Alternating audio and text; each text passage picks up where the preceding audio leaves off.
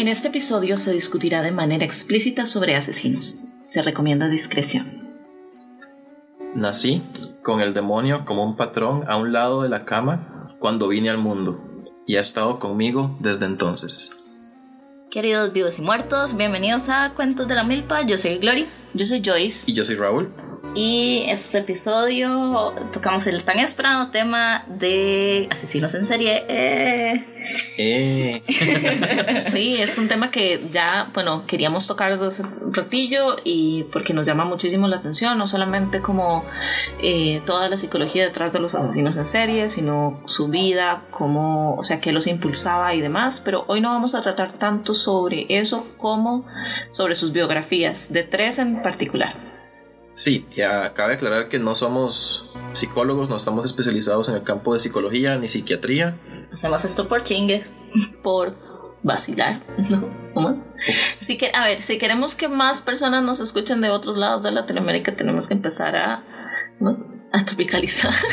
Hacemos esto por diversión. Eso, gracias. Hacemos esto por diversión. Yo sigo insistiendo que es por la atención, la verdad. y yo, por favor, qué pena. No, no, no. Y porque este conocimiento no se puede desperdiciar. No, en realidad es porque nos gustan las varas raras. Somos tres compas que les cuadran, que les gustan las varas a raras. a mí me encanta este somos raritos. Sí, a mí me encanta investigar esto, porque siento que siento que aprendo un montón. Sí, claro. Más que, digamos, por lo menos esa temática de asesinos en serie, yo casi no me he metido.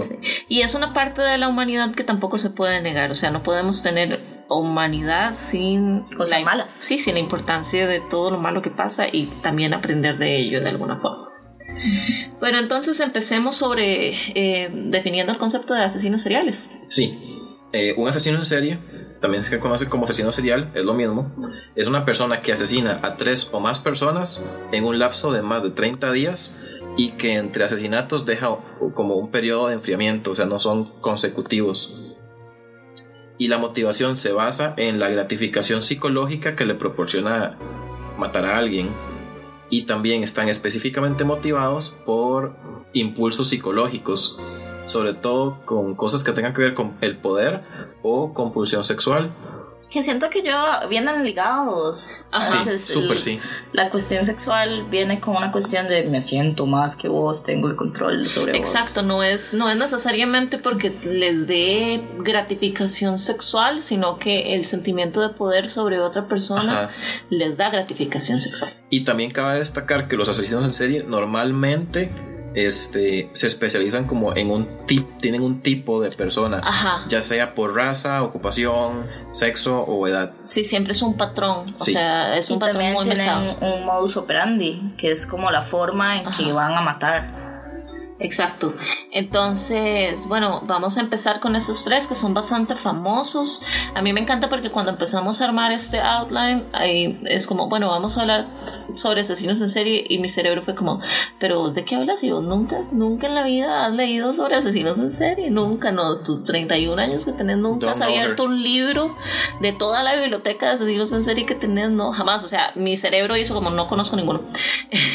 Yo lo único que conociera era Zodiac como por la película.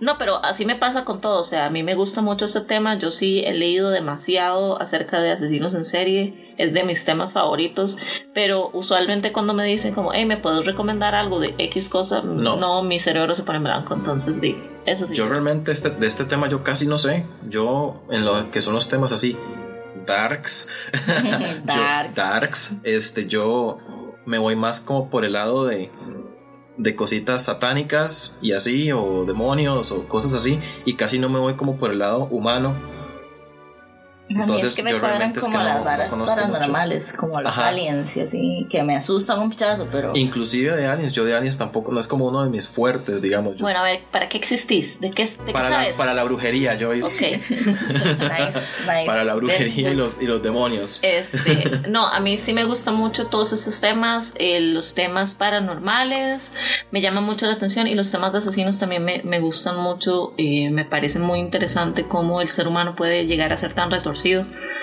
eh, usualmente uno diría, no, jamás, nunca va a haber una persona que pueda llegar a ser así, pero las hay. Hay personas que nacen nada más psicópatas o sociópatas y pasa algo en su cerebro que de repente no logra hacer clic con la, como la humanidad. O tienen una serie de circunstancias en su vida que los lleva a Sí, correcto. A ese tipo de situaciones, porque también pasa. Igual la psicopatía y el otro, ¿cuál era? Sociopatía. Sociopatía. Los dos son, son desórdenes mentales, son, son enfermedades mentales y, y, no es como, no sé si se pueden tratar, pero sí sé que ocupan tratamiento. Sí, eso es desorden como de personalidad disociativa, una cosa así. Eh, Antisocial, algo así es que se llama. No, no, te manejo el dato. Sí, pero, algo así es. Pero les tenemos, eh, sí, pendientes para el próximo o los próximos episodios, porque tal vez no el próximo, pero sí pronto. Vamos a tener a una persona especialista en el tema, como una psicóloga especialista en el tema, que nos va a estar aclarando ya más como la psicología atrás de, de, de estas personas. Sí, es una invitación oficial a, a Tere Sánchez. Oficial. Ya no se puede quitar. ya confirmamos. Sorry. Ya la contratamos. No le vamos a pagar nada, pero. Porque no nos patrocina nadie. Le podemos pagar en Skittles. Le podemos pagar en Laritas. Entonces vamos a empezar. Perdón, Laritas mi perra. Sí. Y deberían haber más. Sí. Sí. Laritas. Vamos a empezar entonces con el primer asesino en serie, H.H. Holmes que, bueno, él nació el 16 de mayo de 1861, es Tauro. En, obvio, Raúl sabe eso. Obvio. En New Hampshire, en Estados Unidos. Es de padres metodistas, sumamente estrictos, que la mamá de él le leía la Biblia todas las noches antes de dormir. Se caracterizaba por ser un estudiante ejemplar, el tipo era súper inteligente, que es una característica bastante común entre los asesinos en serie los sociópatas también. Terminó los estudios a los 16 años y en la universidad, para costearse los gastos de la U, cometía fraude con cadáveres que robaba y ponía en lugares, digamos, como que hubo un incendio, entre comillas, accidental y él ponía un cadáver ahí y luego decía que el cadáver era familia de él para poder cobrar el, el seguro de vida. Eventualmente lo, lo descubrieron robando un cadáver de la universidad y fue expulsado. Ese era como el, el como lo que él lo dirigía, ¿verdad? Como el dinero y la plata. los seguros de vida de las hacía, personas. Él hacía pymes. wow, Con, cadáveres. De hecho es muy interesante porque el Mae llegó a un punto en el que vendía los huesos de sus víctimas. Huesos de víctimas o huesos como estos cadáveres que robaba, también los vendía a escuelas de medicina. Y hay que ver cómo se gana uno la platica. Es que también es, en esos tiempos era, pues, era como tabú estudiar anatomía. Entonces sí tenía, sí tenía como cierto nivel de dificultad. Yo pensé que iba a decir, en ese tiempo era como tabú tener cadáveres y yo todavía lo veo. no, todavía lo Se está consciente que yo tengo un cadáver en mi cuarto, ¿verdad? Aclaramos que... Raúl es veterinario. Raúl no ha matado a nadie que sepan. Y es, un, y es un fetito de vaca, pero sí es un cadáver. ¡Wow! ¡Qué asco, Un día te lo voy a traer. Ufa. ok. No, para nada. Yo qué interesante. Yo sí apesta, pero lo tengo en el cuarto. bueno, eh, este sí, como dijo Joyce, en la. Vea Joyce, vea yogur. ¿Sabe qué rata? Bueno, en la adultez se caracterizó por ser un hombre de negocios que se especializaba en estafas. Esto sí me parece sumamente... Es muy divertido las estafas que él, que él hacía porque alegó que creó una máquina que convertía el agua en gas. O sea, en gas para cocinar, ¿verdad? Ciencia con ese. Ciencia con ese. Y resultó ser que había hecho un hueco y como que había pegado un tubo al, a las tuberías de gas del municipio y nada más estaba alegando que él había inventado eso para poder vender la patente. Wow. Es súper bien. Es, muy... El uso del capitalismo. Sí, y digamos que cuando lo agarraron con eso, después este, había... Estaba alegando vender agua mineral, así como super fancy, etcétera y resultó ser que usó el mismo hueco que para, para el gas, solo que para pegarlo a una tubería de agua y estaba vendiendo agua normal, alegando que era agua mineral carísima. Wow, un emprendedor. los emprendedores. Mentira, los emprendedores realmente se esfuerzan. Pero hay algunos que, pero como H.H. Holmes. Pero es súper fácil emprender de por sí.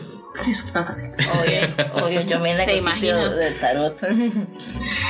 Eh, a futuro. A futuro. Sí. Luego, eh, un tiempo después, ya, ya él siendo adulto, conoció a una mujer llamada E.S. Holton, que la conoció y le hizo creer que él era el amor de su vida. Cabe destacar que ella era una viuda con dos hijos y que tenía un negocio de productos farmacéuticos y comestibles. Entonces lo que hizo Holmes fue que se adueñó del negocio y convenció a la señora Holton de, de traspasarle todos sus bienes y todos los ahorros. A los meses vieron a Holmes en un basurero municipal botando lo que él decía ser eh, que eran desechos de carnicería. Picadillo. Ajá. Eh, Y entonces resultó que eran los restos de la, de la señora. Y lo que él alegaba era que, que la señora como que estaba enferma y que se había ido hacia la costa oeste de Estados Unidos. Que me imagino que en esa época es algo relativamente común por todo lo de la tuberculosis y eso. Porque usualmente cuando la gente tenía tuberculosis los mandaban para otros lugares. Entonces me imagino que por ahí es que iba la cosa. Este. Y que, bueno, lo que él dijo fue que se había ido hacia la costa oeste y que ella le vendió el negocio a él por una suma X de dinero.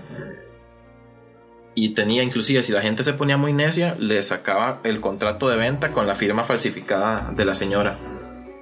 Eventualmente el, el negocio estaba súper bien y él logró construir la casa por encima de, del negocio. Estaba ganando. Y posteriormente logró, con ayuda de préstamos y demás, compró el hotel, el un lote que tenía al frente para construir un hotel que iba...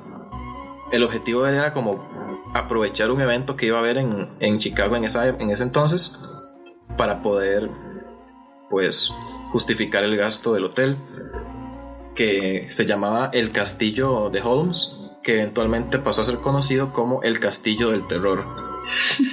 Porque el hotel contaba con pasadizos secretos y agujeros ocultos para espiar a los huéspedes, como Como en psicosis. no, pues sí, pero o sea, esos que son como los que ponen en las puertas, mirillas, Ajá. ajá, tipo esas cosas para poder espiar a los huéspedes. Este también tenía puertas falsas que llevaban escaleras que si uno abría de- caía a la calle. Y también transformó una de las habitaciones en una cámara de gas para asfixiar a la gente. Puso tuberías en las paredes. Y también tenía un tobogán que daba al sótano, donde había un pozo de cal viva, donde podía enterrar los cadáveres. O sea, puro do it yourself de Pinterest. Sí, igual. Sí, puras manualidades. Pura manualidad para hacer cadáveres. Sí, y también tenía barriles con ácido sulfúrico y también tenía como hornos como de cremación, Ajá. todo para desechar los, los cadáveres, aunque de hecho también mató a alguien ahí. Y fijo, le decía a la gente, como es que son hornos para hacer quequitos. Aquí está el quequito. No, no. Entonces Holmes contaba con una habitación que él le llamaba, que le llamaba el calabozo, donde tenía un arsenal de tortura, entre ellas una máquina de cosquillas. Wow. Entonces el mae literalmente, el mae de hecho mató gente con cosquillas. Wow. que para, que para mí es la gente es la muerte más humillante que le pueden dar a uno. Wow, visionario. Entonces el hotel estuvo seis meses eh, funcionando y en esos seis meses estuvo siempre lleno, nunca se desocupó. Él ofrecía precios ridículamente bajos y también ofrecía oportunidad de empleo a mujeres, o sea, de que les iba a pagar el salario normal y también les ofrecía alojamiento en el hotel, que para las mujeres en ese entonces diera una muy buena oferta, porque no tenían que preocuparse por buscar ¿Dónde casa. vivir? Sí, es, era un muy buen beneficio, entonces mucha gente caía en, en el engaño. Casi la gente no, no empezó a notar como que raro. Ahí fue fulanito y sultanito la semana pasada. Y nada que vuelve, ah, nada que sale ahí. Es que, es que él pensó en todo. Digamos, con las que con las que le gustaban, entonces, o que tenían bienes, él también las convencía con promesas de matrimonio que les traspasaran todos los bienes a él. Que me imagino que por la época es como común que que el hombre tenga los bienes, ¿no?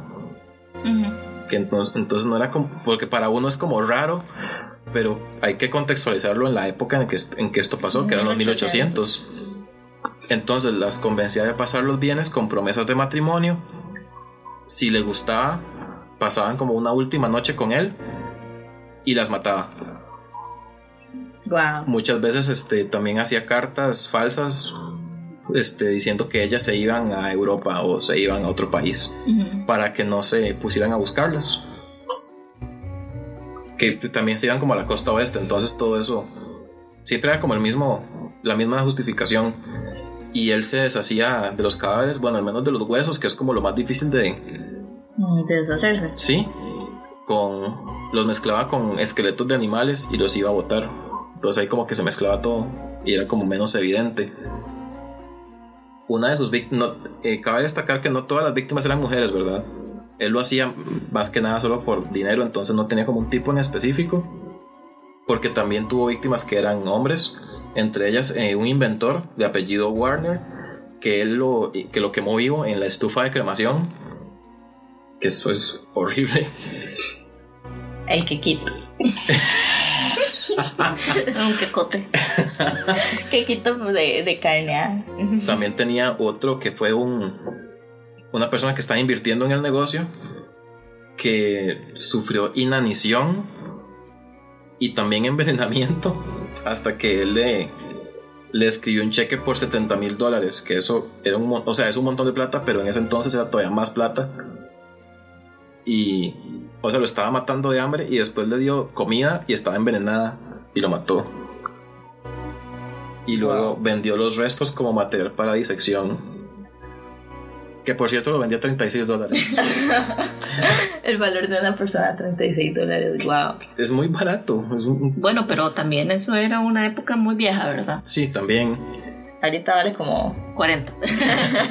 Con la inflación y el plan fiscal, sí, como 42 dólares. Sí, Eh. está, gordillo.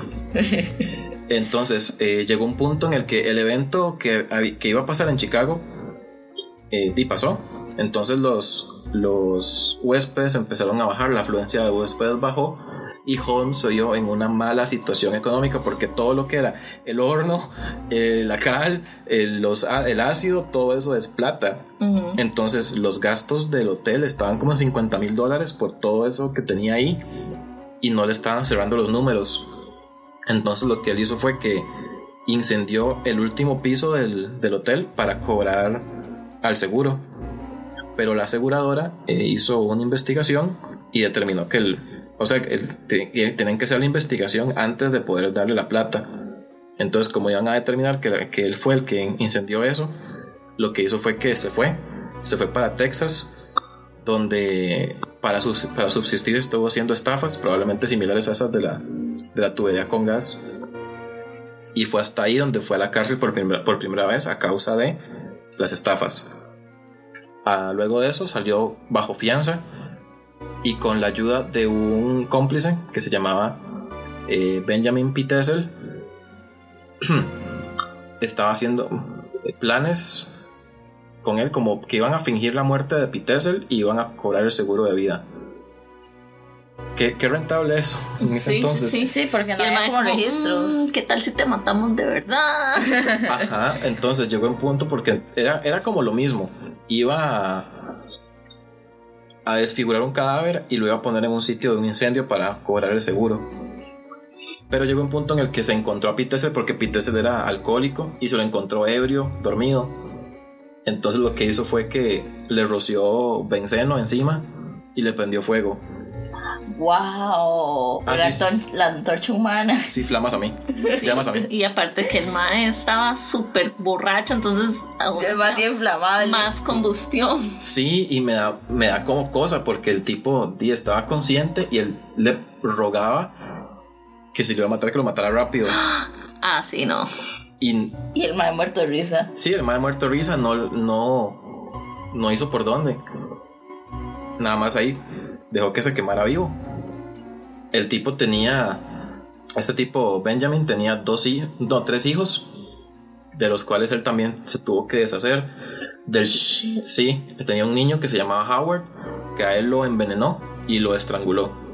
A ver, ese era el que yo le decía que se había quedado como con la esposa y los hijos. Ajá. Como que él le había dicho a la esposa que, uy, este, qué pena que se te murió tu esposo, pero yo te voy a ayudar a sacar los hijos de, de aquí, de, de este lugar tan horrible de Chicago, y te la voy a llevar como a X lugar en Estados Unidos y te voy a, te voy a, los voy a ayudar como a colocarse, y entonces como que el maese los medio llevó, pero al final los terminó matando todos también. Sí, y con las chiquitas fue horrible porque lo que hizo fue que las convenció de meterse a un baúl y las envenenó con gas. ¿Qué? Todo innecesariamente violento. Sí, las metió y que, que me da mucha, mucha lástima porque las chiquitas estaban confiando en él y demás.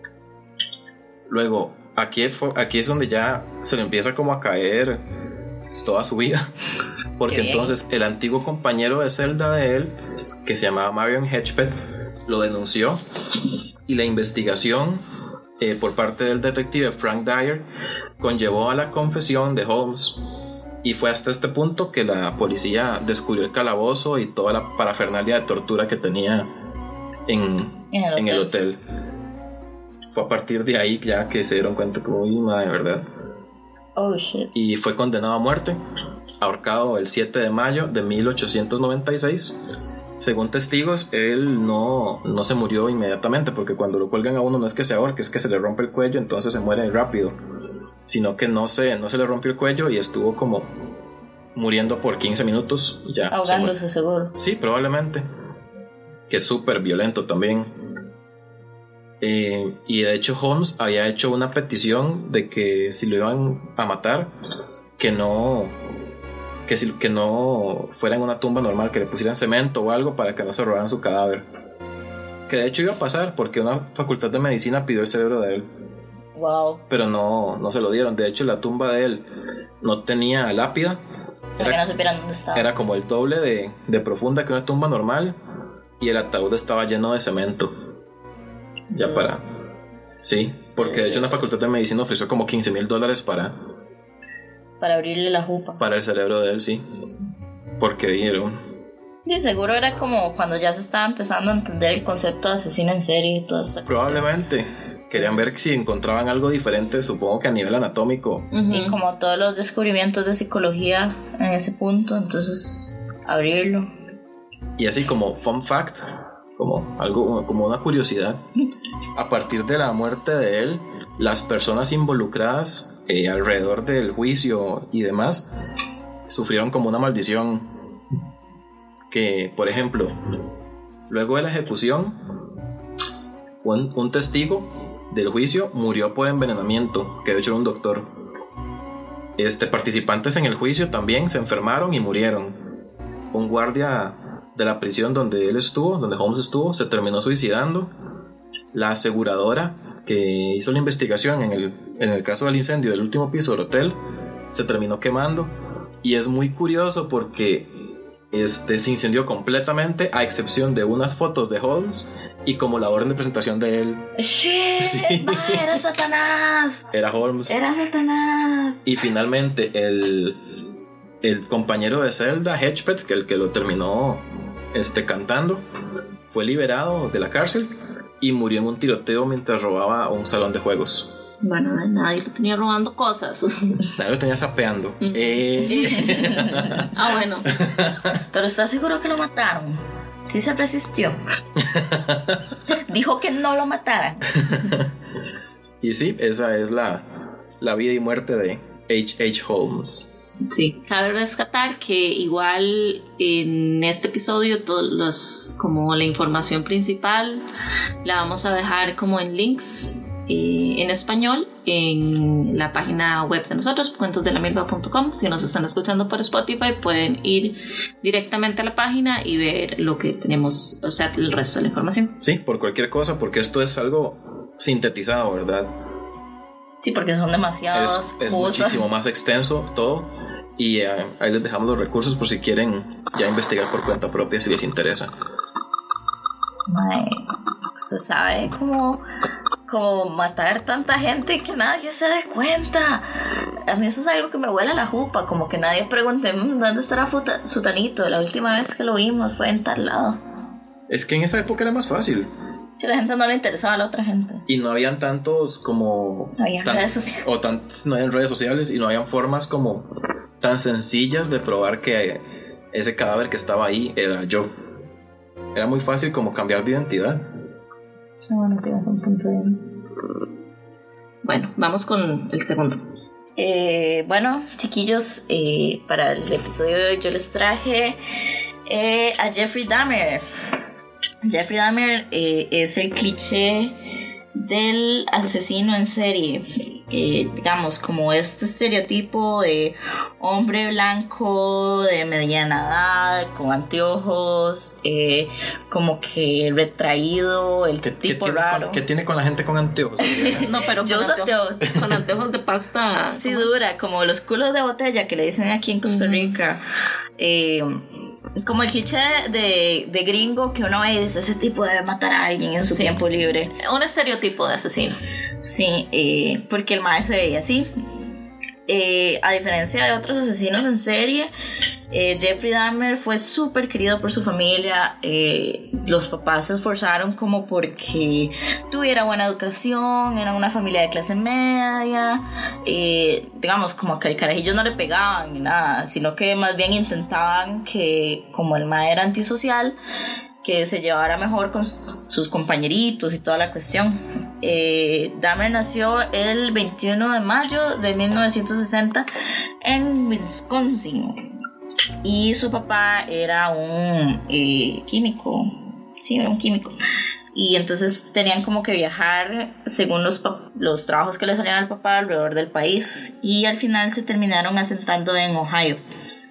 Eh, el papá cuenta como que ellos solían ir a pescar juntos cuando Dahmer estaba pequeñito y que el mae le encantaba como mo- ver morir a los peces y abrirlos y ver qué tenían adentro y que era como un poco aterrador Que eso desde es pequeñito. eso es súper común entre los, los Sí. asesinos en serie. Usualmente empiezan este, maltratando animales y luego ya se gradúan y pasan a personas. Sí, de hecho mi mamá trabaja con, con el Poder Judicial de Costa Rica y ella me ha contado que eso es como uno de los indicadores de, de un asesino en serie, que inician eh, matando y torturando criaturitas pequeñas y luego suben a seres humanos.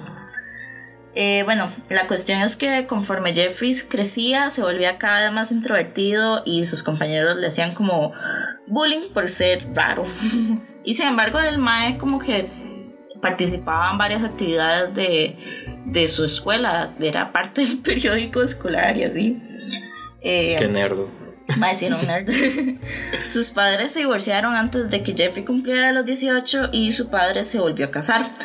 Eh, él y su esposa apoyaron a Jeffrey para que fuera a la universidad, pero para ese momento Jeffrey empezó a tener como un problema de alcoholismo y de hecho lo expulsaron de la universidad por alcoholismo. Eh, en esa época era como muy común que los jóvenes gringos fueran al ejército, ¿verdad? Toda la cuestión de la Guerra Fría. Entonces le sugirieron que se metiera al ejército y también le dieron de baja ahí por problemas del alcohol. Cuando salió del ejército, Jeffrey se muda a Milwaukee, Milwaukee, Mil- Milwaukee. Milwaukee. Oh, Gracias, no. Sí, gracias, Milwaukee. mamá. Este, me encanta porque es como, "Mm, esta persona es un asesino, es un, es un antisocial, vamos a darle armas de forma que pueda matar gente. Sí, ¿verdad? O Sí, sea, Porque vamos a nada, nada podría salir mal. Sí, vamos a entrenarlo de forma profesional. De Estados Unidos sí que no tiene sentido. sí, no, no tiene como Un saludo a Estados Unidos si está escuchando.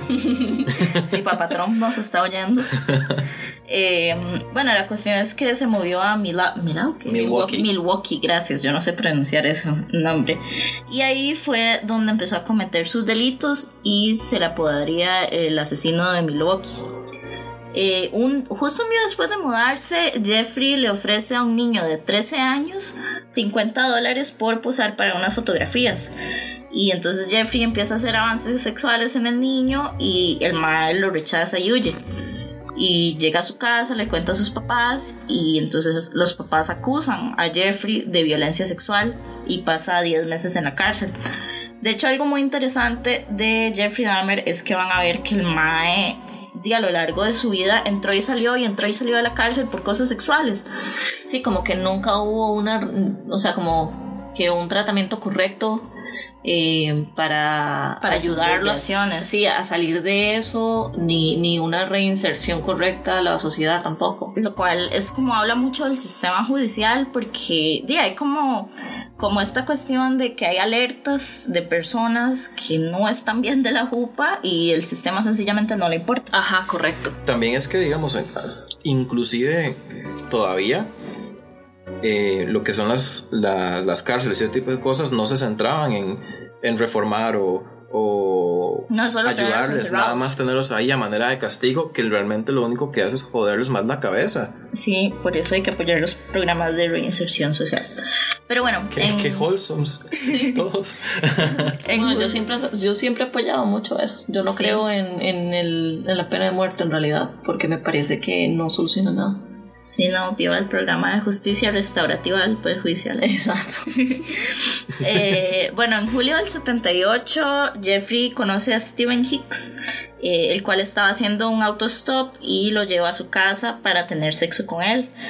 Eh, y Steven le dice que no, que no quiere, y Jeffrey lo golpea con una pesa y lo estrangula. Wow. Después de ahí, desmembra su cuerpo y lo guarda en bolsas de basura y se lo lleva al carro para deshacerse de él. Y en el camino la policía lo detiene y lo dejan pasar porque el mae les dice como es que es basura normal y voy a ir a botarla. Y la policía no revisa más la vara. Entonces Jeffrey se devuelve a su casa y en un acto de locura toma la cabeza de Stephen Hicks, ya mem- desmembraba el cuerpo, y la usa para masturbarse. Digamos, la pone Wow. en el piso del baño y Como los delfines Como los delfines. como los y delfines. como las nutrias. Y como las nutrias. Y luego Sí. eh, tira lo que queda del cuerpo por una tubería. No me pregunten cómo hizo para Sí. que un cuerpo cupiera en una tubería. Eso es lo que estoy pensando yo como, ¿cómo diablos? Pero ok. Weird flex, Lo- pero ok. Y lo pica muy, muy finito. Sí. Chop, chop, chop, chop. Hizo Carne sushi. molida. Sí. Y bueno, ese fue el primer homicidio. Y este iba a ser como el modus operandi de, del compa. Digamos, traía algún hombre porque una de las cuestiones es que Jeffrey Dahmer era gay. Y eso, este caso sirvió para el estúpido estereotipo gringo de que los de los gays son, son asesinos en serie, son desviados, bla, bla, bla. Si son malos y satanicémoslos. Ajá, es- este caso lo usaron los medios para eso, cosa que todos sabemos que no es cierto. Atentamente, una bisexual. y bueno, la cuestión es que después de este primer asesinato, Jeffrey se sintió culpable y se volvió a la iglesia, o sea, se metió a una iglesia y se volvió célibe y no cometió otro crimen sino hasta después de 10 años porque volvió a tomar guaro. Entonces, eh, cabe, side note, eh, pie de página, en los 80s fue detenido por exhibicionismo, entonces un desviado. en septiembre del 87 conoce a Steven Tomey en un bar y se lo lleva a su hotel y ahí lo asesina estando ebrio. De nuevo, desmembra el cadáver y se lo lleva en una maleta a la casa de su abuelita. y en el sótano, pues comete actos de necrofilia y se deshace del cadáver. Eh, se deja la cabeza, la lava, la blanquea y se deja el cráneo como trofeo. Y eso es como una cuestión de, de Jeffrey Dahmer, que se deja las jupas de los maes que mata como trofeos. Que actually eso es una trabajada de onda. Sí, como. Raúl lo sabe porque lo ha tenido que hacer con animalitos muertos, no porque él haya matado a nadie. Yo no maté a nadie, chiquillos, yo solo tengo conocimientos de conservación de cadáveres. Yo solo tengo que desmembrar perritos y gatitos. Qué duro, qué sad. Perdón Quita por, eso, ser, man, está perdón muy por ser sad. así. Y bueno, ese mismo Perdón año, por trabajar en una morgue. eh, eh, por eso a Raúl le decimos el puppy mortician o el... ¿Cómo se Sí. dice eso El español? mortuario. El, mortuario de los mortuario cachorros. cachorritos. Eh, entonces el mismo año conoce a Jamie Doxtetor de 14 años y abusa de él a cambio de dinero y hace lo mismo con otro chico llamado Richard Guerrero. En, los en el 89 es procesado entonces por abuso de menores y es durante el proceso de, del enjuiciamiento y todo, conoce a Anthony Sears en un bar y entonces le ofrece de nuevo dinero a cambio de tomarle fotografías, lo lleva a la casa de su abuelita, que la casa del abuelito se vuelve como el lugar donde los asesina y lo mata, lo descuartiza y viola el cadáver. Y la, la abuelita estaba ahí. Vieras que donde lo leí no aclaran si el abuelito está ahí. Yo creo como que se lo dejó de herencia. Y la abuelita, y la abuelita y la la la haciendo galletas. Eh, aparentemente uno de los motivos de sus asesinatos era que él les ofrecía a los chicos quedarse a vivir con él cuando los llevaba a su casa y los maes eran como, di no, ¿qué le pasa? Lo conocí hoy. y entonces los asesinaba, se masturbaba con los cuerpos, los desmembraba y solía deshacerse de ellos de varias formas, entre ellos derretirlos en ácidos. Eh, aparte de dejarse las cabezas, les gustaba dejarse los genitales de sus víctimas y como a la mitad de las víctimas eh, empezó a comerse los cuerpos. empezó a hacerse un caníbal porque él decía que al comerse los cuerpos sentía que era uno solo con sus víctimas Wow, y que nunca lo iban a abandonar. Qué romántico. Sí, es Masculinidad romántico. tóxica para todos ustedes. Alguien que me coma para que me, para quedarme siempre. Wow. corazón, corazón. Eh, en mayo de 1991 conoce a Konerak Sintasom, Sintasomofen. Sintasomphone. Sintasomphone. es, digámosle Konerak porque yo no puedo pronunciar ese apellido. Eh, es el que era hermano de uno de los jóvenes de los cuales abusó, y que lo estaban procesando. Eh, al mae lo secuestra y le abre el cráneo para inyectarle sustancias psicodélicas y de esta forma volverlo un zombie para tener un esclavo sexual que no le cuestionase nada.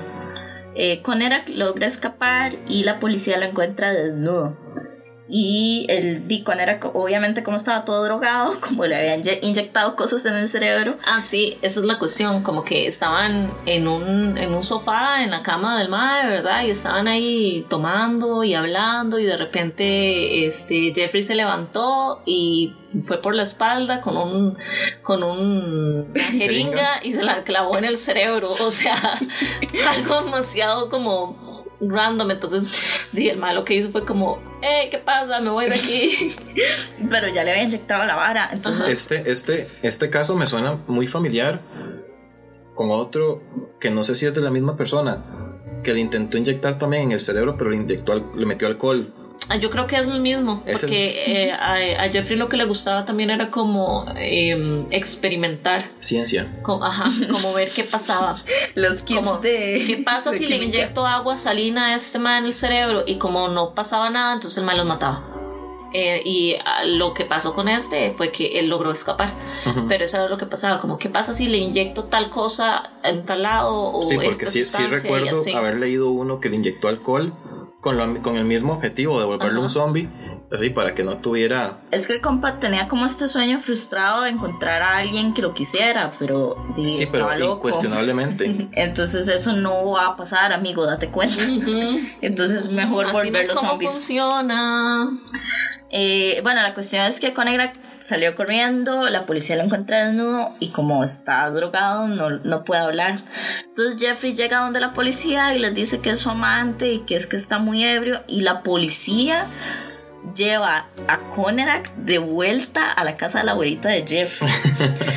y de hecho la policía dice que les llegó un olor a podrido de toda la casa y que en vez de quedarse a investigar más qué era el olor, salieron corriendo porque les dio asco. o sea que si se hubieran quedado ahí más rato, se hubiera salvado Conerak y todos los demás que le siguieron, pero no, porque los gringos son inútiles.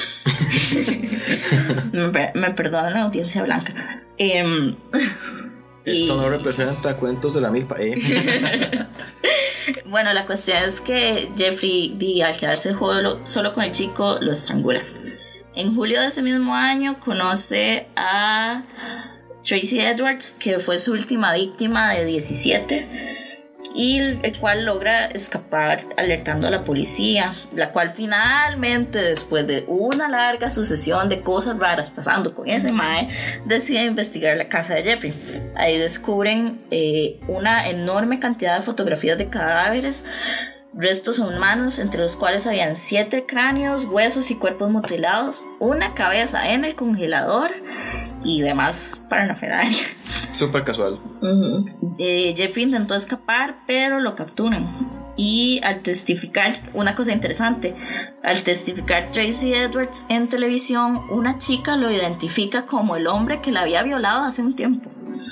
O sea, sí, o sea, no se salvó por ningún lado. Ese, es, este caso bueno, es como súper loco. Igual no se hubiese podido salvar por ningún lado porque tenía cuerpos literalmente pudriéndose en los refri. Sí, sí, sí.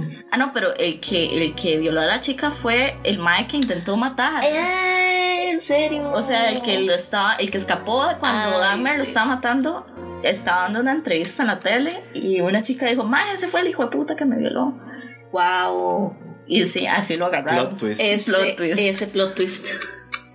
Eh, entonces Jeffrey fue sentenciado a 15 cadenas perpetuas y, dijeron que tenía enfermedades mentales, entonces lo condenaron a una prisión especial para enfermos mentales. Eh, entonces él mismo admitió que había practicado canibalismo y devorado los bíceps de uno de sus asesinos. Dijo que se masturbaba con los trozos humanos y, los y las calaveras de aquellos que consideraba hermosos y que no quería perder contó a los policías que tenían la sensación de poder al permanecer al lado de ellos y si los mataba, si los mataba y conservaba sus cráneos. Entonces declaró que las cabezas encontradas en su refrigerador eh, pertenecían a sus últimas tres víctimas. Eh, cuando llegó a la cárcel, porque esto no se acaba aquí, Obvio no. cuando llegó a la cárcel lo separaron de los demás privados de libertad porque por el bien del resto de, la- de las personas. Pero convenció a sus captores de que pudiera convivir más con ellos y justificó esto con su buena conducta. Entonces estaba realizando tareas de limpieza con Christopher Scarver, un hombre afroamericano, y Jesse Anderson, que tenía esquizofrenia y había asesinado a su esposa y le había echado la culpa a un hombre negro. Entonces había ahí como una tensión racial. Entonces cuenta Christopher Scarver que Jeffrey era un hombre asqueroso y que estaba súper orgulloso de sus crímenes y pasaba haciendo comentarios a los demás privados de libertad. Sí, como presumiendo. Ajá, entonces dice que Scarver, dice Scarver que estaba limpiando cuando sintió que le estaban tocando la espalda y vio a Jeffrey y a Jesse Anderson riéndose de él. Entonces Scarver siguió a Jeffrey después hasta como un vestidor, eh, le preguntó que si era cierto todo lo que había hecho y Jeffrey empezó como a alardear de todas las cosas que había hecho. Y de hecho andaba como en el bolsillo como un papel de periódico respecto a los asesinatos que había hecho. Y entonces eh, Scarver se vuelve loco coge una barra de metal y le destruye el cráneo. Y eso fue lo último que pasó con, con Jeffrey Dahmer. Qué bonito, ¿eh? Sí, sí, muy educativo. Mae, a mí me da como demasiado asco ese tipo 34 años tenía Jeffrey Dahmer cuando falleció.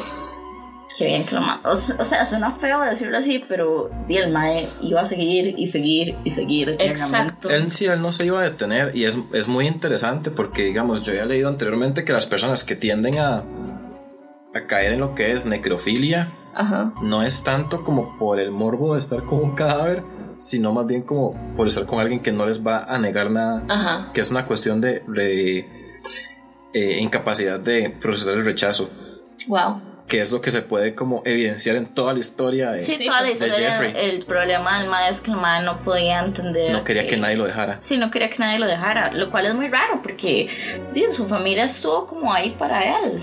Sí, o sea, como que no tuvo una familia caótica y no tuvo... No fue abandonado. Exacto, no, o sea, habría que ver si el divorcio de sus padres lo afectó lo suficiente, pero mm, igual... Si estaremos especulando. Exacto, sería especular. Y habría que ver como más información, como análisis al respecto de este caso, ¿verdad? Que Sí. lo estamos viendo muy por encima. Bueno, vamos con el último que es un clásico favorito de todos y todas. O sea, creo que no, no hay nadie que esté interesado en el tema de los asesinos en serie y no conozca a este. Y aparte de también las personas que tampoco, no es que sean muy fans, pero igual han escuchado sobre Jack el Destripador. Eh, yo lo escogí porque me parece que es algo súper básico eh, y me parece que es una historia muy interesante tomando en cuenta que al día de hoy no sabemos quién fue Jack el Destripador. Tu asesino en serie 101. Ajá, exacto. 101. Asesinos en serie. Entonces, Londres del siglo XIX, un funcionario de la policía inglesa recibe una carta bastante perturbadora. Y dice así, la carta literal dice así, lo voy a leer en español y en un español de España muy formal traducido. Eh, pero sería, desde el infierno, señor Lusk, señor, os envío la mitad del riñón que saqué de una mujer y que he preservado para vosotros. La otra pieza la freí y la comí. Fue muy agradable. Quizá os envíe el ensangrentado cuchillo que la sacó si solo guardáis un poco más. Atrapadme cuando podáis, Mr. Lusk. Entonces cuando la policía recibe esta carta, bueno, de hecho esta carta no se hizo pública, o sea, nadie la había visto en físico hasta recientemente. Este, y la primera víctima de em, Jack el Destripador fue Marianne Nichols, que fue una joven prostituta. A ella le seguirían muchos más y la mayoría con la misma profesión. O sea, em, Jack siempre eh, targeteaba a lo mismo, prostitutas, mujeres pobres de barrios bajos eh, y lo que él, hacía era que les removía los órganos de, los cuerpos de las víctimas y la, forma como él los removía hacía pensar a la, policía que era una persona que sabía lo que estaba haciendo, o sea, como, un cirujano, un, médico, un doctor, un cirujano, exacto. Eh, él removió de sus víctimas eh, órganos como úteros, riñones, vísceras, etc. Eh, y no solamente les, o sea, las descuartizaba, porque usualmente las degollaba y luego les, les sacaba los órganos, sino que antes, previamente, las abusaba sexualmente y metía órganos, eh, perdón, ¿cómo se llama? Objetos adentro de sus cuerpos para violarlas. Oh, Dios. Bueno, el nombre original de Jack el Destripador no fue acuñado por, o sea, no fue como que él dijo, bueno, yo soy. Hoy me voy a llamar Jack el Destripador, así ese es mi nombre, sino que como que alguien soltó una supuesta carta que él había mandado que fue falsa, donde acuñaba ese nombre y entonces la media se aprovechó de eso y empezó a hacer algo súper grande acerca de Jack eh, el Destripador y para vender más, más tomos del, mismo periódico, ajá, y para hacer también más controversia y amarillismo y etcétera. Igual que a la gente le gusta como Ajá, por el morbo. Por el morbo y tener ya como un nombre. como, darle, como intentar ponerle cara al asesino. Exacto. No se sabe a ciencia, cierta cuántas personas fueron víctimas de este asesino, sin embargo se pueden contar cinco casos que son canon, o sea, como que, que ya, ya exacto, ya la policía están sabe. confirmados. Exacto, confirmados que por el modus operandi y, y todo como el mismo tipo fue realmente eh, parte de, Jack, ¿verdad? Que fue Marianne Nichols, que fue su primera, Annie Chapman, Elizabeth Stride, Catherine Eddowes y Marianne Kelly. Más de 2.000 personas fueron entrevistadas, más de 300 personas fueron investigadas y alrededor de 80 personas fueron detenidas las personas eh, o la policía lo que hacía, lo que pensaba era que, bueno, el perfil era que era una persona como de clase media alta, que tenía una profesión porque él cometía esos asesinatos como en fines de semana o en días que había feriado. Veme. Ajá. y el madre como, mmm, tengo feriado, voy a matar. Mi tía libre, es que haces tú? Un pasatiempo. Exacto. Entonces, realmente eh, como que él no solamente tuvo un impacto, y todos lo sabemos, todos hemos visto el nombre de Jack el Destripador en un montón de películas, un montón de series, un montón de libros, eh, en la cultura pop en general, el, el, impacto que tuvo este hombre no solamente fue que, bueno, hay, hay teorías inclusive que dicen que eran mujeres, pero mm, las mujeres matan de forma muy distinta. Hay personas que dicen que era un fantasma porque nadie nunca lo vio, o sea, nadie sabía que Pero sí lo era. Sí, de fijo. Era un alien era disecando. Era un tal, el tal, gray. Ay, no. Era un gris. Era un pájaro. No, era el turkey, el pavo 5000, el pavo X500. Este. Eh, y el impacto que tuvo fue tan grande que obligó a la policía y a todo como el gobierno, a la municipalidad a quitar como todas esas como empezar a arreglar el barrio, porque todo esto sucedía en barrios súper pobres, donde las prostitutas que vivían eran súper, súper, súper pobres. Entonces obligaban a, obligaron al gobierno a empezar a, A eliminar, mejorar el- ajá, el a- vecindario. Exacto, a mejorar todo. Ve, vémelo siendo un hombre de bien, ve, del gobierno. ah. de alguna forma. Este, y em, se acaba de olvidar lo que iba a decir. Igual ha sido como un super personaje de la cultura pop. eh, Ajá. Jack, yo creo que hemos visto como millones de películas, canciones, referencias en el anime. Sí, porque es que precisamente el caso fue o, o fue tan sonado y fue tan impactante que y lo que más consternó a la gente es que nunca se supiera nada, o sea, nunca se supo quién era, nunca se supo, pues las personas que, porque hubo víctimas que sobrevivieron, o sea, como cuasi víctimas, pero que tampoco sabían cómo decir, eh, no fue X persona.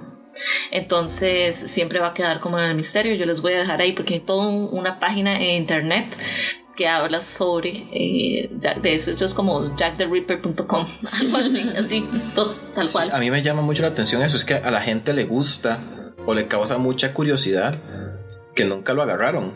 Es precisamente por eso que él es tan, tan famoso, Ujú. porque nunca lo lograron agarrar y el hecho también que él como que... También es que Scotland Yard. y que molestaba a la, a la policía, Ajá. como que los como que era... Era muy burlesca. Ajas De como sí. todos los, los Pero bueno, sí, exacto. tienen complejo de superioridad. La mayoría de asesinos en serie, digamos, el, el Zodiac también mandaba, mandaba muchas cartas como, como tanteando que la policía lo encontrara, pero al final no, porque el ma era más inteligente que ellos. O sea, hay muchos casos de asesinos en serie que han hecho eso, como que cometen sus asesinatos y mandan cartas o mandan pistas, entre comillas, de para que los encuentren, pero en realidad... em, Sí, se lo están jugando. Exacto, porque están muy tocados de la cabeza. Sí, están mal, o sea, tienen una enfermedad. Sí, están mal, pero no, no, no les quita que sean personas muy inteligentes Exacto. para lograrse bailar a la, a la policía. Ajá. Hay muchos casos donde sí los agarran y hay casos como este en específico que no, igual que el de Black Dahlia tampoco lo agarraron nunca. O el, No sé qué es ese. O el caso del psicópata de Costa Rica. Mario Figueres. Sí. Eh, el caso del psicópata de Costa Rica, que no estoy diciendo que fue Mariano Figueres. pero estamos diciendo que sí. No, no, no, nunca, jamás. Fijo no. No, Jamás fijo ni nunca. No, Es- Marianito no es capaz de ser tanta vara. es un chiquito de mami papi. Que ah, probablemente retomemos ese tema ahí para... Ahí, ahí se las dejamos. Sí, ese, ese es un tema que nos interesa muchísimo tocar también más El adelante. del psicópata El del y el de y el del eh, el asesino de Nicas, que eran dos que dicen que uno mató al otro. Oh, wow. Ujú, que, que, el, que el psicópata, el que mataba a las chicas, lo mató el asesino. Wow. Y también, este... Así como para tomar en cuenta el talento nacional, tenemos el caso del psicópata, pero también en la investigación que lamentablemente no pudimos encontrar nada más que como una referencia ahí en, Si tienen información, en Wikipedia. un libro al respecto, lo que sea, es más que bienvenido. Sí, porque aparte de que usualmente las asesinas en serie son menos comunes, muchísimo menos comunes en Latinoamérica y Ajá. muchísimo menos comunes en Costa Rica. Entonces logramos este como descubrir que había una persona, una persona que se llamaba Abigail Retana, que le llamaba, le llamaban la envenenadora de Acerrí. Pero eso es todo lo que tenemos. Sí, entonces igual vamos a estar recibiendo, como siempre, ustedes saben, esto es de todos los episodios. Si tienen información al respecto de los, de los temas que están escuchando, si tienen algo que les inquiete, si quieren hacer alguna sugerencia, si tienen alguna historia, nos pueden escribir a cuentosdelamilpa.gmail.com, Si quieren que hablemos de alguna tontera en particular. arroba de la milpa en Twitter y cuentos de la milpa en Facebook. Porque realmente sí es, es muy interesante las cosas que nos han, que nos han enviado. Sí, porque- nosotros valoramos mucho el feedback, el feedback, feedback, La retroalimentación. retroalimentación de todos ustedes. Sí, y, de, y también los recursos que nos mandan, porque después del, del episodio de Aliens nos, nos mandaron bastante, sí, así como links, como vean este video, Ajá. Y que están también- muy, muy interesantes. También con el episodio de cuentos de experiencias de ustedes, mucha gente nos explicó qué es lavar el maíz. Lavar el maíz es lavarlo. Es porque se llena de cal. Ajá. Ajá. Sí, y también nos, con lo de tapar frijoles, también nos dieron varias explicaciones que me imagino que son cosas como regionales. Entonces, todo bien. Muchísimas gracias. Eso es muy importante para nosotros, siempre poder estar aprendiendo. Así como las personas que nos escuchan aprenden, nosotros aprendemos de vuelta. Oh. Y es todo un círculo de aprendizaje. Oh, de cosas aterradoras. Sí, qué lindo. Que son las mejores cosas. Sí. Pero bueno, hasta aquí llegó el episodio de Cuentos de la Milpa. Muchísimas gracias por escucharnos. Por llegar hasta aquí. y por llegar hasta aquí, por supuesto. Esperamos que les haya gustado. Y una vez más, yo soy Joyce. Yo soy Glory. Y yo soy Raúl. Y nos vemos la próxima semana. Nos vemos. Bye.